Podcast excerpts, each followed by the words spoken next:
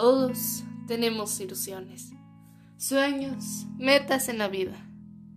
Pero cuando caemos en una trampa de la vida, todo eso se puede perder. Y lo peor es que no nos damos cuenta que caemos en esa trampa hasta que ya es muy tarde.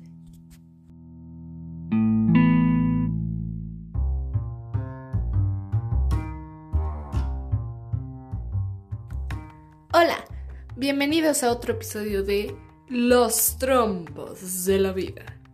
El podcast en donde hablamos acerca de problemas de adolescentes. ¿Cuáles son? ¿Por qué los tenemos? Pero más que nada, cómo evitar caer en esas trampas que nos pone la vida. Yo soy Caro Torres y en el episodio de hoy vamos a hablar acerca de crisis de identidad. Les voy a contar una anécdota. Hace algunos años yo estaba, me supongo que en primero de secundaria, estaba sentada en una banca pensando. Me puse a mirar a mi alrededor y dije, todas estas personas en esta habitación, en este salón de clases, tienen algo que los identifican. Algo que dices, Ah, originalidad. Es ella. Una palabra que la dices y instantáneamente piensas en esa persona. Ah, creatividad, esta persona. Ah, deportista, esta persona. Y me puse a pensar, bueno, ¿y cuál es esa palabra que cuando la dices piensas instantáneamente en mí? Y ahí fue cuando me di cuenta, oh, no sé quién soy. ¡Wow!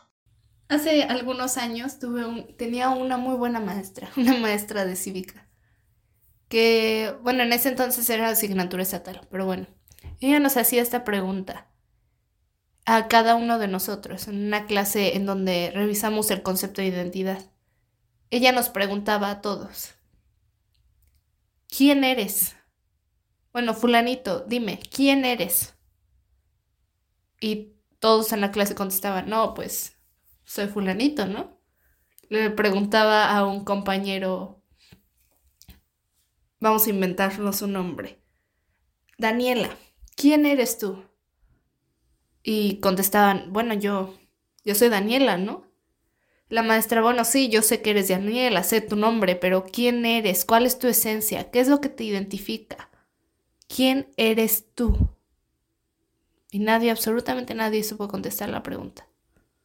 Entonces me di cuenta que realmente no era la única que no sabía responder. Entonces, crisis de identidad es cuando pasamos por este periodo de duda, de incertidumbre, de cuestionamiento propio, de no saber quiénes somos esas preguntas existenciales muy fuertes, como ¿cuál es mi propósito en el mundo? ¿Quién soy yo? ¿Qué me hace diferente de los demás? Todo eso es crisis de identidad. Y en la adolescencia es muy común porque estamos en un periodo en el que ya no somos niños, pero tampoco somos adultos. Ya no podemos comportarnos como niños pero tampoco podemos ser adultos todavía. Entonces es ahí donde entramos en shock y empieza nuestra crisis de identidad. Para este es un periodo en el que queremos forjar una identidad para nuestra adultez. Y no es solo común en nosotros, también le pasa a personas que están en sus 30, 40, 50 o más, que aún así no saben quiénes son. No saben qué es lo que nos identifica. ¿Y quién nos puede culpar? Es una pregunta muy difícil de responder. ¿Quién eres? ¿Qué responderías tú? A lo mejor algunas personas responderían, bueno, yo hago esto, yo trabajo aquí, yo estudio aquí.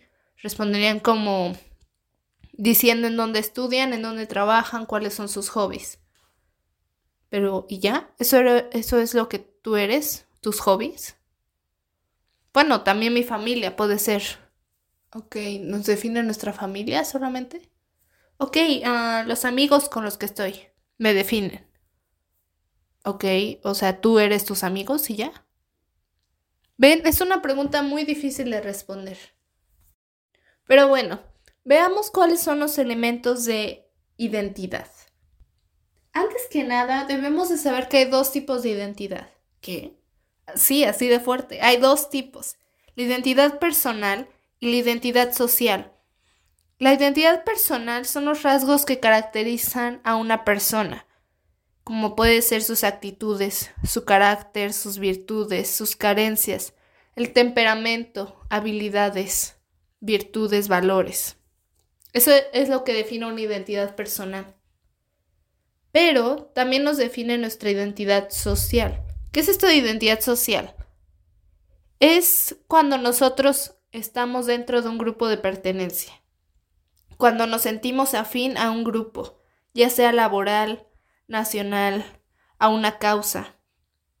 Son todos estos rasgos que una persona tiene cuando apoya a un grupo, cuando es parte de una colectividad, cuando ve su concepto y lugar dentro de la sociedad. Entonces sí, realmente lo que decía antes es cierto. Nuestros amigos de alguna manera nos definen. Es como la, la frase o el dicho que dice dime con quién andas y te diré quién eres. Muy cierto. Y no es solo con los amigos, sino también con el grupo laboral en el que estás, o si apoyas a una causa. A nuestra edad es muy común que desarrollemos esta orientación política, porque queremos ver dónde encajamos en el mundo, cuál es nuestro lugar en el mundo. A nuestra edad siempre nos dicen que nosotros somos los que cambiaremos el mundo. Y pues nos la creemos, por eso buscamos una orientación política, que también influye en nuestra identidad personal. O sea, elementos, por ejemplo, ser parte de las protestas de sustentabilidad o ser parte de la defensa de los derechos humanos para ambas personas de color o personas blancas. Pero no es solo eso, también las tradiciones y costumbres en, la, en el tipo de cultura en la que nacemos nos define. Y cada comunidad tiene elementos diferentes y eso es lo que forma nuestra identidad el hecho de que tengamos tradiciones como Navidad o Año Nuevo o el 2 de febrero o el 5 de mayo o celebrar el Día de la Independencia son cosas que también forman parte de nuestra identidad. Es identidad personal e identidad social. Pero otra, otro aspecto muy importante es la experiencia. Nosotros somos lo que hemos vivido. Es cierto, aprendemos de nuestros errores y lo que vivimos es lo que nos hace lo que somos. Hace mucho en una clase, creo que era clase de inglés, no me acuerdo, el profesor nos preguntó, bueno, ustedes van a pasar al frente y me van a decir qué es una cosa de que si pudieran volver al pasado, cambiarían. Creo que estábamos viendo pasado, no me acuerdo, fue hace muchos años. Y entonces este, dijo, bueno, van a pasar y me van a decir qué es lo que cambiarían de su pasado. Y hubo, y todos decían, bueno, y no, yo cambiaría, a lo mejor me hubiera juntado con otras personas, a lo mejor me hubiera ido a otra escuela, a lo mejor hubiera estudiado más, hubiera hecho muchas cosas, a lo mejor hubiera aprendido a tocar un instrumento, cualquier cosa, ¿no? Pero pasó esta persona que dijo, yo no cambiaría nada de mi pasado. Y todos, ¿qué?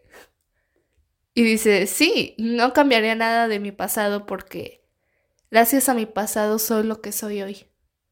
Mi pasado, mis experiencias me han, forjado en lo que soy. Si no, probablemente sería otra persona. Y es cierto. Nuestro pasado y todo lo que hemos vivido hace que forjemos valores basados en ideologías y gracias a eso somos lo que somos hoy. Si, si no hubiéramos tenido las mismas experiencias, seríamos otra persona. Ahora, cuando yo pasé por mi fase de crisis de identidad, me puse a investigar mucho, ¿no? ¿Cómo, cómo descubres quién eres? ¿Cómo te descubres a ti mismo? Y eso es algo muy común, especialmente, no sé, personas en la universidad que dicen, es que me voy a tomar un break para descubrirme a mí mismo. O voy a viajar para descubrirme a mí mismo. Quiero encontrarme a mí mismo. Ok. Y entonces leí esta frase que dice, la vida no se trata de encontrarte a ti mismo, no se trata de descubrirte a ti mismo, sino de crearte a ti mismo. Sí, crearte a ti mismo. Obviamente hay dos aspectos cuando se trata de nuestra identidad. Hay cosas que y valores, virtudes que siempre van a prevalecer. A este aspecto se le llama coherencia. Son los rasgos que tenemos ahorita que en un futuro también tendremos. Los valores que mantendremos, las virtudes que mantendremos, esos hábitos, comportamientos que nos define ahora y también nos va a definir en un futuro. Es algo que nunca va a cambiar. Y también están los otros aspectos que incorporamos a nuestra identidad, que hace que maduremos, que crezcamos, que cambiemos constantemente. Eso sí se le llama adaptabilidad. Porque la identidad personal es constante. O sea, yo no soy la misma persona que hace 10 años. Tú no eres la misma persona que hace 5 años. Cambiamos constantemente. Esto es la adaptabilidad. A medida que pasa el tiempo, adquirimos nuevas experiencias, nuevas conductas que reemplazan otras, valores que reemplazan otros, virtudes que reemplazan otros. Entonces son dos aspectos muy importantes los que conservamos y los que adquirimos. Ahora voy a mencionar un aspecto muy importante, que lo mencioné un poco al principio, pero hay que hacer énfasis en esto. La familia. La familia nos define. Sí y no. Yo no te puedo decir que tú eres lo que es tu familia, porque no es cierto. Nosotros no somos iguales a nuestra familia. Hay valores que compartimos, virtudes que compartimos, pero no somos iguales. O sea, el único aspecto que te define no es nada más tu familia, pero realmente es un aspecto crucial. Ahí les va. Especialmente en los adolescentes, nosotros, cuando somos niños, admiramos a nuestros padres. A lo mejor a uno más que el otro, o nada más a uno porque el otro no está, pero los admiramos. Queremos ser como ellos. Son el primer círculo social que tenemos. Son los primeros roles a seguir que tenemos. Y aquí pueden surgir varios valores. Por eso es muy importante que en casa se practique la congruencia. Por ejemplo, ¿qué pasa con un papá o una mamá que es fumadora y le dice a su hijo, no fumes, pero él o ella fuma? ¿Dónde está ahí la coherencia? Ese valor de coherencia ahí en esa situación ya se perdió ese rol a seguir ya se perdió. ¿Y qué va a ser el hijo? Por supuesto que va a ser fumador cuando crezca. Y no es que sea algo malo, simplemente que el valor de congruencia ahí ya se perdió. La coherencia no está. Los padres son nuestros primeros roles a seguir, especialmente cuando somos niños. En cambio, cuando crecemos en la adolescencia, empezamos a ver sus defectos, nuestros padres. Ya no todo es color de rosa. Puede que aún así los admiremos, es cierto, pero empezamos a ver sus defectos. Y es ahí cuando sí tenemos valores compartidos con nuestros padres, pero empezamos a forjar nuestra propia identidad. Ahora, ¿qué pasa con las personas que tienen hermanos? Muchos hermanos. Es algo muy curioso, ¿saben? Especialmente cuando se trata de identidad. Y cuando hay adolescentes que son hermanos. Según el psicólogo Stephen A. Johnson, si el primer nacido, por ejemplo, decide ser un, intelectual dedicado, puede que el segundo busque su individualidad convirtiéndose en un bromista, el payaso de la clase. Cuando llegue el tercer hijo, Al ver que estos dos lugares ya están tomados del bromista y el intelectual, quizás el tercer niño escoja ser un atleta.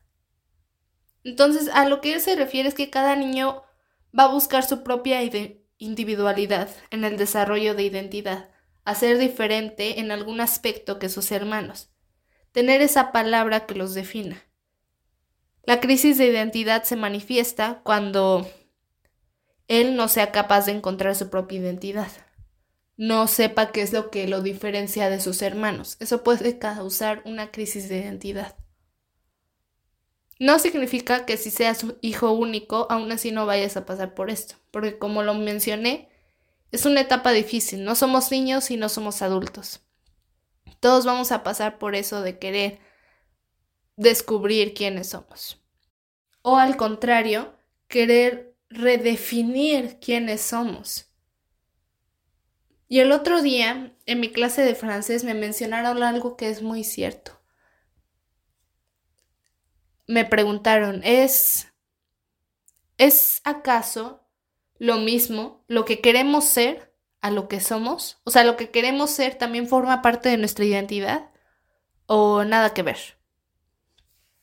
Y bueno, hoy les digo que sí, tiene que ver. El hecho de que nosotros queramos ser algo más, queramos ser mejores, forja valores en nosotros mismos, porque forjamos ideologías que cómo. Bueno, por ejemplo, lo que queremos ser. Si por ejemplo tú quieres ser en un futuro dueño de tu propia empresa, un emprendedor, innovador, dueño de una empresa de, no sé, de tecnología, que es muy famosa, que vende demasiado, muy exitosa. Esa es la persona que tú quieres ser. ¿Qué valores vas a forjar para poder convertirte en esa persona. Bueno, a lo mejor como yo quiero ser esa persona, hoy tengo valores de responsabilidad, tengo valores de asertividad, tengo valores de autoaceptación, porque sé que para llegar a eso voy a sufrir muchos fracasos, voy a pasar por muchas cosas, pero una vez que lo logre voy a estar bien. Por eso me acepto a mí misma que haga los errores que necesite hacer para llegar a ese punto. Entonces, si lo que queremos ser también influencia de alguna u otra manera en lo que somos hoy. Ahora, un aspecto muy común y creo que un aspecto que en todas las series, películas nos estereotipan a nosotros los adolescentes, como los rebeldes, los que no queremos seguir las reglas, los que vamos en contra del sistema. Y bueno, a veces es cierto. Pero ¿por qué es esto? Porque pasamos, porque pasamos por una etapa, no es porque nada más queramos ser rebeldes sin causa. O sea, nada más porque queramos ser rebeldes porque sí. Y ni siquiera es rebeldía. Al contrario, es cuestionamiento de las reglas. Así como pasamos por un cuestionamiento de nosotros mismos, pasamos por un cuestionamiento de lo que nos rodea incluyendo las reglas que nos infringen. Eh, también puede ser interpretada como una lucha del adolescente por querer ser único. Puede ser también una frustración que es exteriorizada. O también puede ser una súplica de atención. O también cuando pasamos por crisis de identidad, a lo mejor identificamos esa cosa que no queremos ser. Entonces rechazamos las reglas, rechazamos las reglas no solo que no solo del círculo familiar, sino las reglas de la sociedad en general. Las reglas de la escuela, las reglas de el sistema. Por eso hay muchos adolescentes hoy en día que dicen que quieren ir en contra del sistema. También tiene que ver con crisis de identidad porque es ese proceso de cuestionamiento no solo propio, sino de nuestro alrededor. Ahora, hay otro aspecto muy importante que se desarrolla especialmente en la adolescencia, con todos estos cambios hormonales, estos cambios biológicos, empezamos a formar una identidad de género. Ahora, hay mucha gente que, que percibe que identidades de identidad sexual es lo mismo que identidad de género o que piensa que es lo mismo. Pero no, no es así, no es lo mismo. Tu sexualidad involucra muchas cosas, involucra tu género, involucra a la gente a la que te sientes atraída, ya sea al mismo, al, al mismo, al, al mismo género que tú o no. Eso es lo que involucra la sexualidad, pero el género, el género es algo muy diferente. El género eh, involucra todos esos estereotipos o todos esos roles todos esos valores, todos esos roles que involucra ser o mujer o hombre en una sociedad. ¿Qué es lo que define ser o mujer o hombre? Y si quieren que me adentre más en este tema, que es eh, importante en la adolescencia, lo puedo hacer en un próximo episodio. Pero aquí un error que cometen mucho los padres cuando tienen hijos que pareciera que su sexualidad va a ser homosexual o que están inclinados a eso, o bisexual también, ellos cometen el error de pensar que es una fase. Ellos no están pasando por una fase, simplemente están desarrollando su, una parte de quienes son. El que no la hayan desarrollado antes no significa que nada más por eso es una fase. Simplemente están explorando una parte de sí mismos. Entonces también eso forma parte de nuestra identidad y se me hizo importante mencionarlo. Entonces, es normal que nosotros como adolescentes nos encontremos en una búsqueda de identidad. Y también para aquellos adultos que me estén escuchando, es normal también buscarnos a nosotros mismos, querernos crear a nosotros mismos. Es normal, Después de todo, la identidad implica muchas cosas. nosotros somos seres multidimensionales, con muchas facetas. No somos, nada más una cosa, nos definen varias cosas. Es como decía Eric J. Hobsbawm en su artículo de identidad en Birkbeck College en Londres, y lo cito. No hay límite para el número de formas que yo podría describirme a mí mismo. Todas ellas simultáneamente ciertas. Puedo describirme de cien formas distintas. Y según cuál sea el propósito, elegiré resaltar una identificación sobre de otras.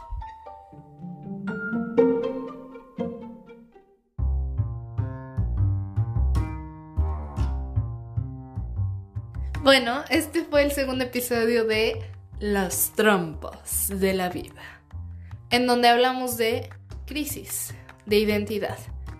No se les olvide suscribirse si es que me están viendo desde YouTube, SoundCloud y les tengo una noticia, ya estamos en Spotify.